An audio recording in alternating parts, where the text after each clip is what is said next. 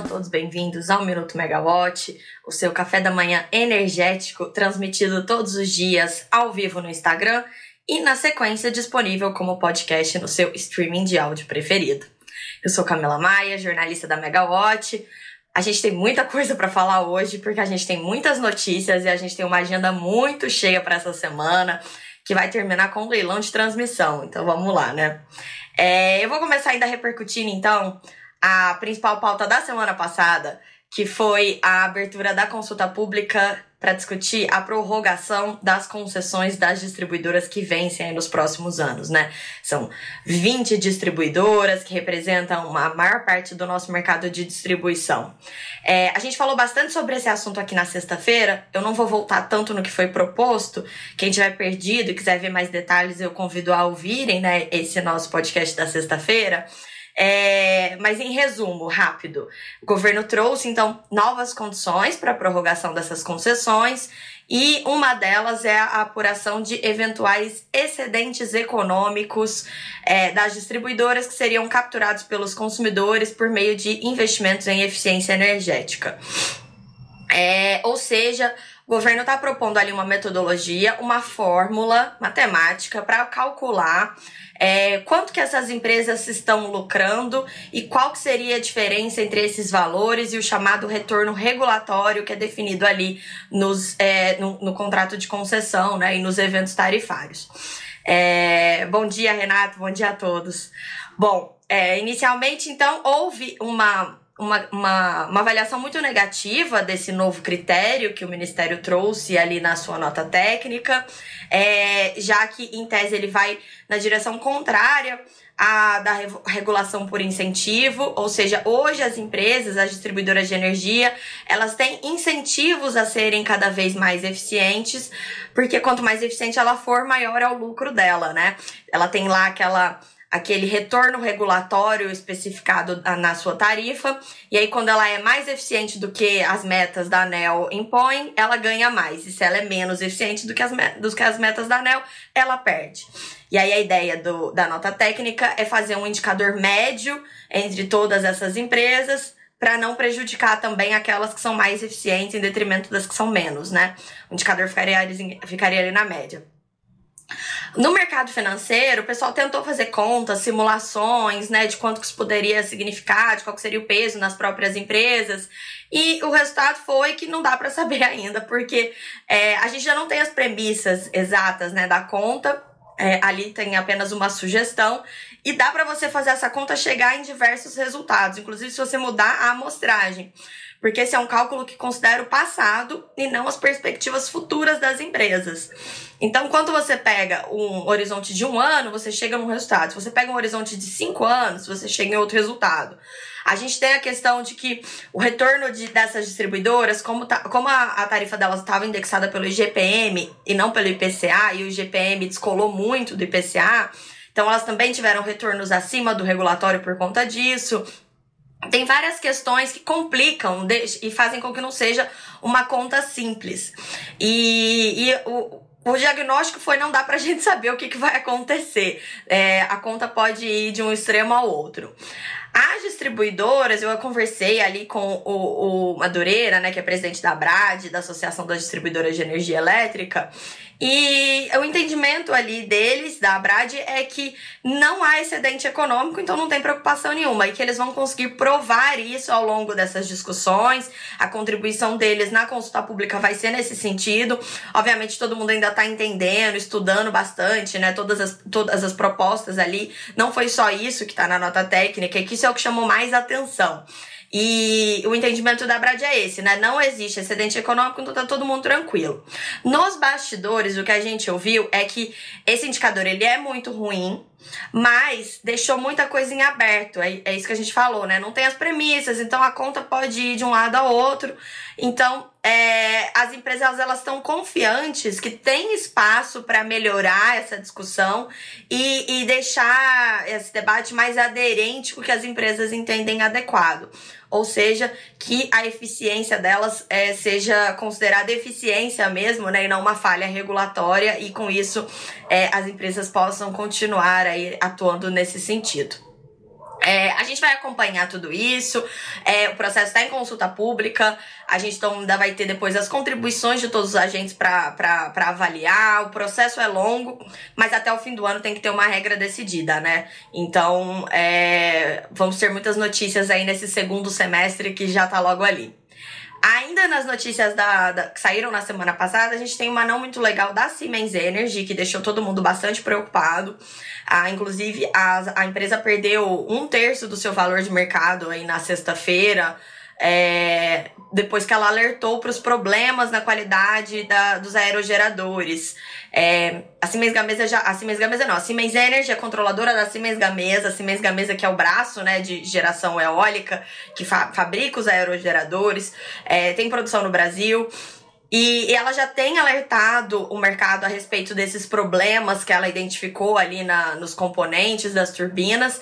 Só que na quinta-feira ela fez esse alerta de que os problemas são mais profundos do que o previsto inicialmente. Vão, o, o conserto disso vai, vai custar mais de um bilhão de euros. E é, o problema não vai ser tão rápido assim de ser resolvido. Vai levar anos, a, a, pra, a correção vai levar alguns anos. É, e aí, nesse comunicado, a Siemens Energy descartou ter, ter lucro em 2023, é, justamente por conta desses problemas na divisão da Siemens Gamesa. A, eu até olhei mais cedo, as ações da Siemens Energy continuavam em queda, mas menos acentuada, obviamente, do que aconteceu na sexta-feira. Mas só pra gente ter uma ideia, a quinta, na quinta-feira, as ações da Siemens Energy fecharam pregão em 24 euros. E hoje elas estavam, a, até alguns minutos atrás, em volta, por volta de 14 euros. Então é uma diferença bem grande, é um peso bem grande, né? É, também agora a gente tem notícias sobre a Petrobras. É, e aí é aquela reação da Petrobras à negativa do Ibama para autorização para ela explorar, né? Aquele poço ali na, na região da, da Foz do Amazonas no, no litoral do Amapá, onde fica aquela região da margem equatorial que a gente sempre fala que tem potencial para ser um novo pré-sal, mas ninguém sabe porque a Petrobras precisa conseguir pelo menos perfurar esses poços exploratórios para verificar se tem mesmo petróleo ali ou não, né? É, depois que o IBAMA negou essa licença, a Petrobras é, entrou com um novo pedido, né, um recurso, ali em maio. Ainda está aguardando alguma definição, mas em paralelo a Petrobras não está parada, ela está olhando outras oportunidades de geração de valor. E, e uma reportagem que saiu no, no estado de São Paulo é, no fim de semana mostra que a Petrobras está avaliando expandir a atuação para Guiana e Suriname. Aí, no caso, para explorar os recursos da, da Foz do Amazonas, mas fora do Brasil, que é ruim para o Brasil, né? Porque está do lado do Brasil, na verdade, o risco ambiental eu imagino que seja bem parecido, é, principalmente no caso da Guiana, que é do ladinho, mas é, mas ali, ali há, há autorização para ser explorado esses recursos, né? É, e também a Petrobras considera retornar à África e também olhar a questão da Colômbia, onde foram descobertas várias reservas de gás. Então, é, essa, essa intenção aí da Petrobras de, de diversificar os seus ativos, até porque é, o, o diretor de exploração e produção da companhia ele conversou com o Estadão para essa reportagem e ele explicou que se novas reservas não forem descobertas no Brasil, o país vai começar a importar óleo em 2040, o que seria um retrocesso nesse contexto de preocupação global com a segurança energética sobretudo para o Brasil, que conseguiu atingir a autossuficiência nesse setor, né, a duras penas, e aí perderia isso por conta da, da, da redução natural mesmo ali da, das reservas do pré-sal, né. É, a intensidade dessa ida ao exterior da Petrobras vai depender da evolução da licença para exploração da bacia da Foz do Amazonas. Porque aí, se houver autorização para que ela explore essas reservas no Brasil, aí obviamente ela vai ter que é, direcionar mais investimentos para cá. Caso contrário, nessa diversificação, a empresa não pode ficar parada, né? Ela vai ter que sair do Brasil. É, tudo isso vai, vai constar no plano estratégico para o período de 2024 a 2028, que vai ser divulgado em novembro. Até agora, a única coisa que a gente tem desse novo plano estratégico é aquele aumento do CAPEX direcionado ao projeto de baixo carbono, que antes seria de 7%, e agora vai crescer gradualmente de 7% até 15% ao longo desse período. Bom, a pauta das colaborações internacionais do Brasil na área de petróleo e gás continua.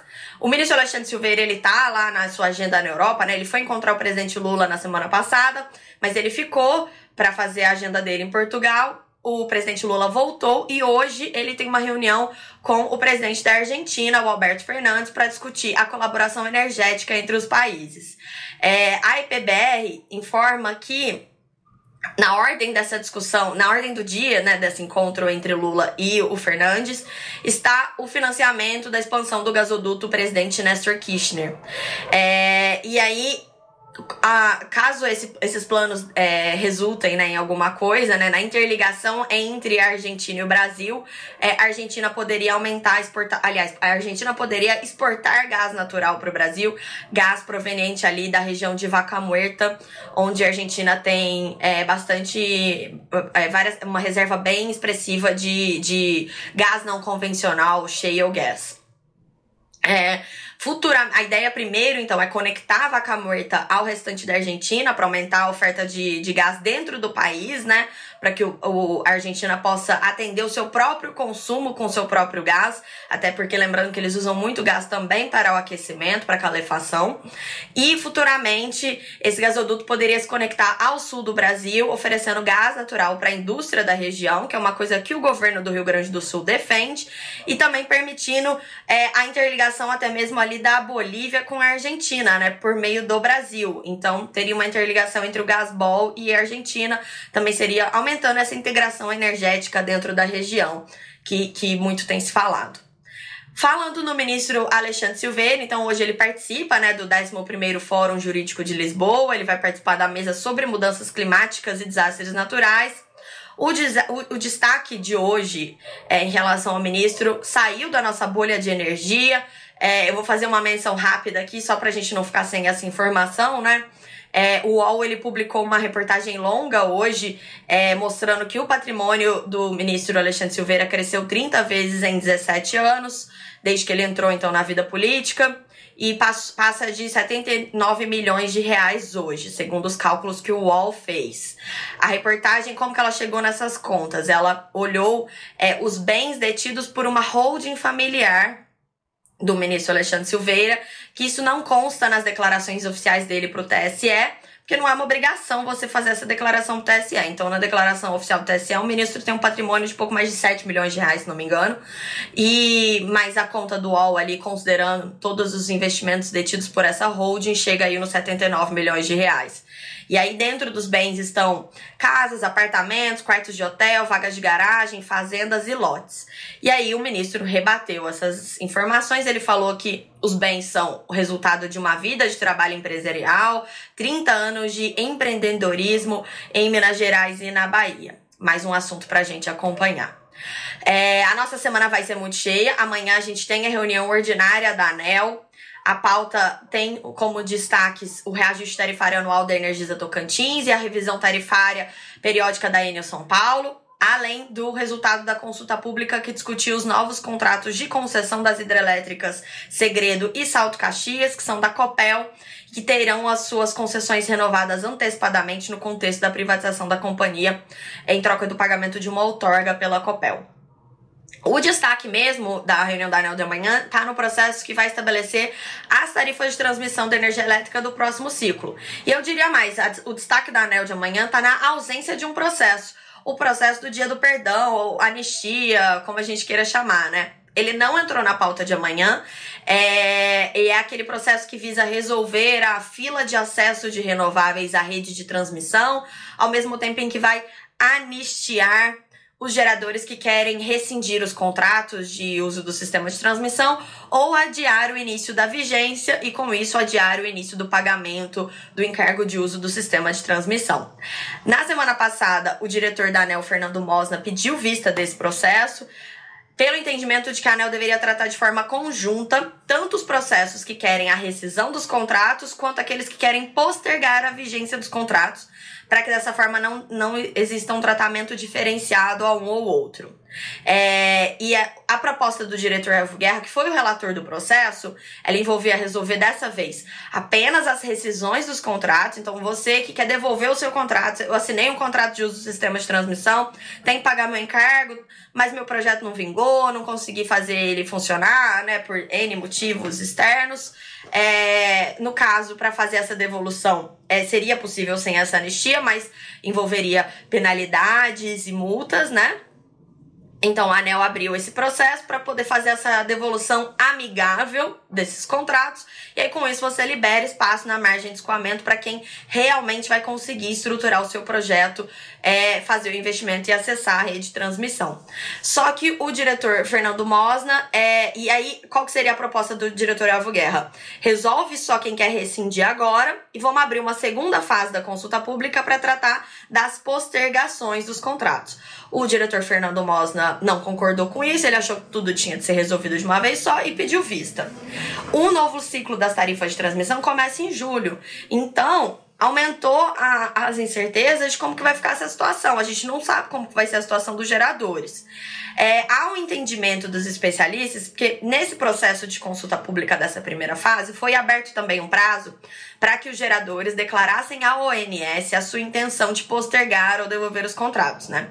Então, para isso, o ONS já conseguiria tirar da conta da próxima tarifa de transmissão esse pessoal que não vai entrar. É, o entendimento é que, como isso já aconteceu, o INS cons consegue fazer essa tarifa do próximo ciclo tarifário, excluindo esses agentes, e dessa forma impedindo que a gente tenha uma inadimplência na tarifa de transmissão, até porque muitos desses agentes estão judicializados, judicializaram essa questão e conseguiram liminar para não pagar a tarifa no próximo ciclo. Foi inclusive essa grande judicialização que motivou a ANEL a começar a discussão sobre o tal do dia do perdão ou anistia. É, como ainda não tem uma decisão definitiva, também é, existe uma possibilidade de que muitos agentes levem o tema novamente à justiça, agora com o argumento fortalecido de que ó, a ANEL pretende me anistiar. Ela só não concluiu o processo ainda. Então, por que, que eu vou pagar essa tarifa? E aí, conseguir mais liminares ainda para não pagar, que pode virar uma bola de neve na tarifa de transmissão. Assunto muito importante que vai ter efeitos em todas as áreas do setor. No passado, já houve adiamentos do início da vigência do ciclo tarifário de transmissão. Isso pode acontecer novamente, não está descartado. Resolveria o problema porque impediria, pelo menos, que a inadimplência já começasse na semana que vem, né? Então, é, a gente tem que acompanhar agora é, e esperamos mais é, informações nessa reunião da ANEL de amanhã. Ainda amanhã, na terça-feira, a gente tem o início do nosso segundo curso de hidrogênio verde, realizado em parceria com a Beólica. As aulas começam amanhã à noite, então ainda dá tempo de você se matricular. É, e aí, de cara, amanhã nessa primeira aula vai ser bem legal, porque vão ser dados os conceitos iniciais, o contexto do hidrogênio verde, que na verdade tem várias, cons, várias cores, vários nomes, né? É, depende muito do uso e da origem dele. E ao longo das aulas é, serão discutidos o papel do hidrogênio verde na transição energética, os elos da cadeia a integração do hidrogênio renovável com outras rotas de baixo carbono da matriz, como que funciona a certificação do hidrogênio verde e ainda vamos ter discussões de casos práticos, por exemplo, o caso do Ceará, né, que tem despontado ali como região preferida para esses projetos, e também a visão dos portos no Brasil. Eu não vou falar mais aqui hoje, mas a gente tem muitos professores bons, né, nesses cursos, então eu convido todo mundo a olhar a descrição do curso.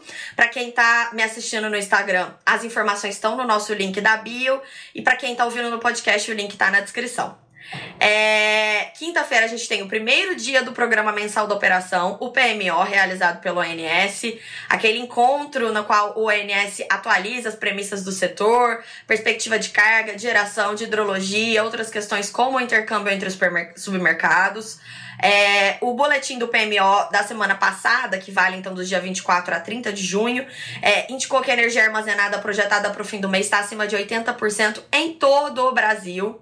Então, nós vamos entrar em julho com energia armazenada acima de 80%, sendo 99,6% no norte e 86,2% no, nordeste, no sudeste centro-oeste. E se esses resultados se provarem, vão ser os mais elevados de toda a série histórica iniciada em 1999. Muita água nos nossos reservatórios e a gente vai ter mais informações sobre isso então no PMO que acontece na quinta e na sexta-feira. E aí na sexta-feira a gente fecha a nossa semana com um dos eventos mais esperados do ano, que é o leilão de transmissão. O primeiro leilão de transmissão desse ano. Vão ser nove lotes que somam mais de 6 mil quilômetros em linhas de transmissão, envolvem 15,7 bilhões de reais em investimentos e esses investimentos vão servir para reforçar o escoamento de energia do Nordeste e do Norte de Minas Gerais, para onde está o consumo ali no Sudeste. A aposta dos investidores é de grande competição, ainda que as condições macroeconômicas, né, os juros e o câmbio não sejam tão atrativas e aí isso limita um pouco a agressividade dos empreendedores. E na verdade o Valor Econômico ele trouxe uma reportagem contando sobre outros desafios desse leilão, é, que incluem ainda o volume alto de projetos, a demanda por equipamentos e a falta de EPCistas. A gente tem poucos EPCistas capacitados para tocar todas essas obras, a gente não tem fabricantes locais de equipamento com capacidade para tantos equipamentos assim. Lembrando que ainda há previsão de pelo menos mais um leilão de transmissão em outubro, talvez um em dezembro ou no começo do ano que vem. Então, é muito investimento, é, muita, é, muito, é muito equipamento e a gente tá com dificuldade, a gente tem esse gargalo hoje. E aí, é, por conta disso, a, tudo indica que esse leilão ele vai ser um pouco mais conservador, com deságios menos expressivos. Essa reportagem conversou com alguns especialistas que apontaram ali que os deságios não devem superar 50%, devem ficar mais perto de 40%, que ainda é muita coisa, né? Mas tudo isso depende, obviamente, de uma série de fatores, as sinergias, o apetite por risco dos empreendedores, as parcerias que eles já firmaram antes do leilão. Então, vai ser bastante emocionante. Sexta-feira a gente vai estar tá lá. Eu fico por aqui, gente. A gente vai ter uma semana muito rica de, de informações, então vocês continuem acompanhando a Megawatt. Quem ainda não baixou nosso aplicativo, baixa aí para você ter as informações na palma da sua mão. Uma ótima semana a todos. Tchau, tchau.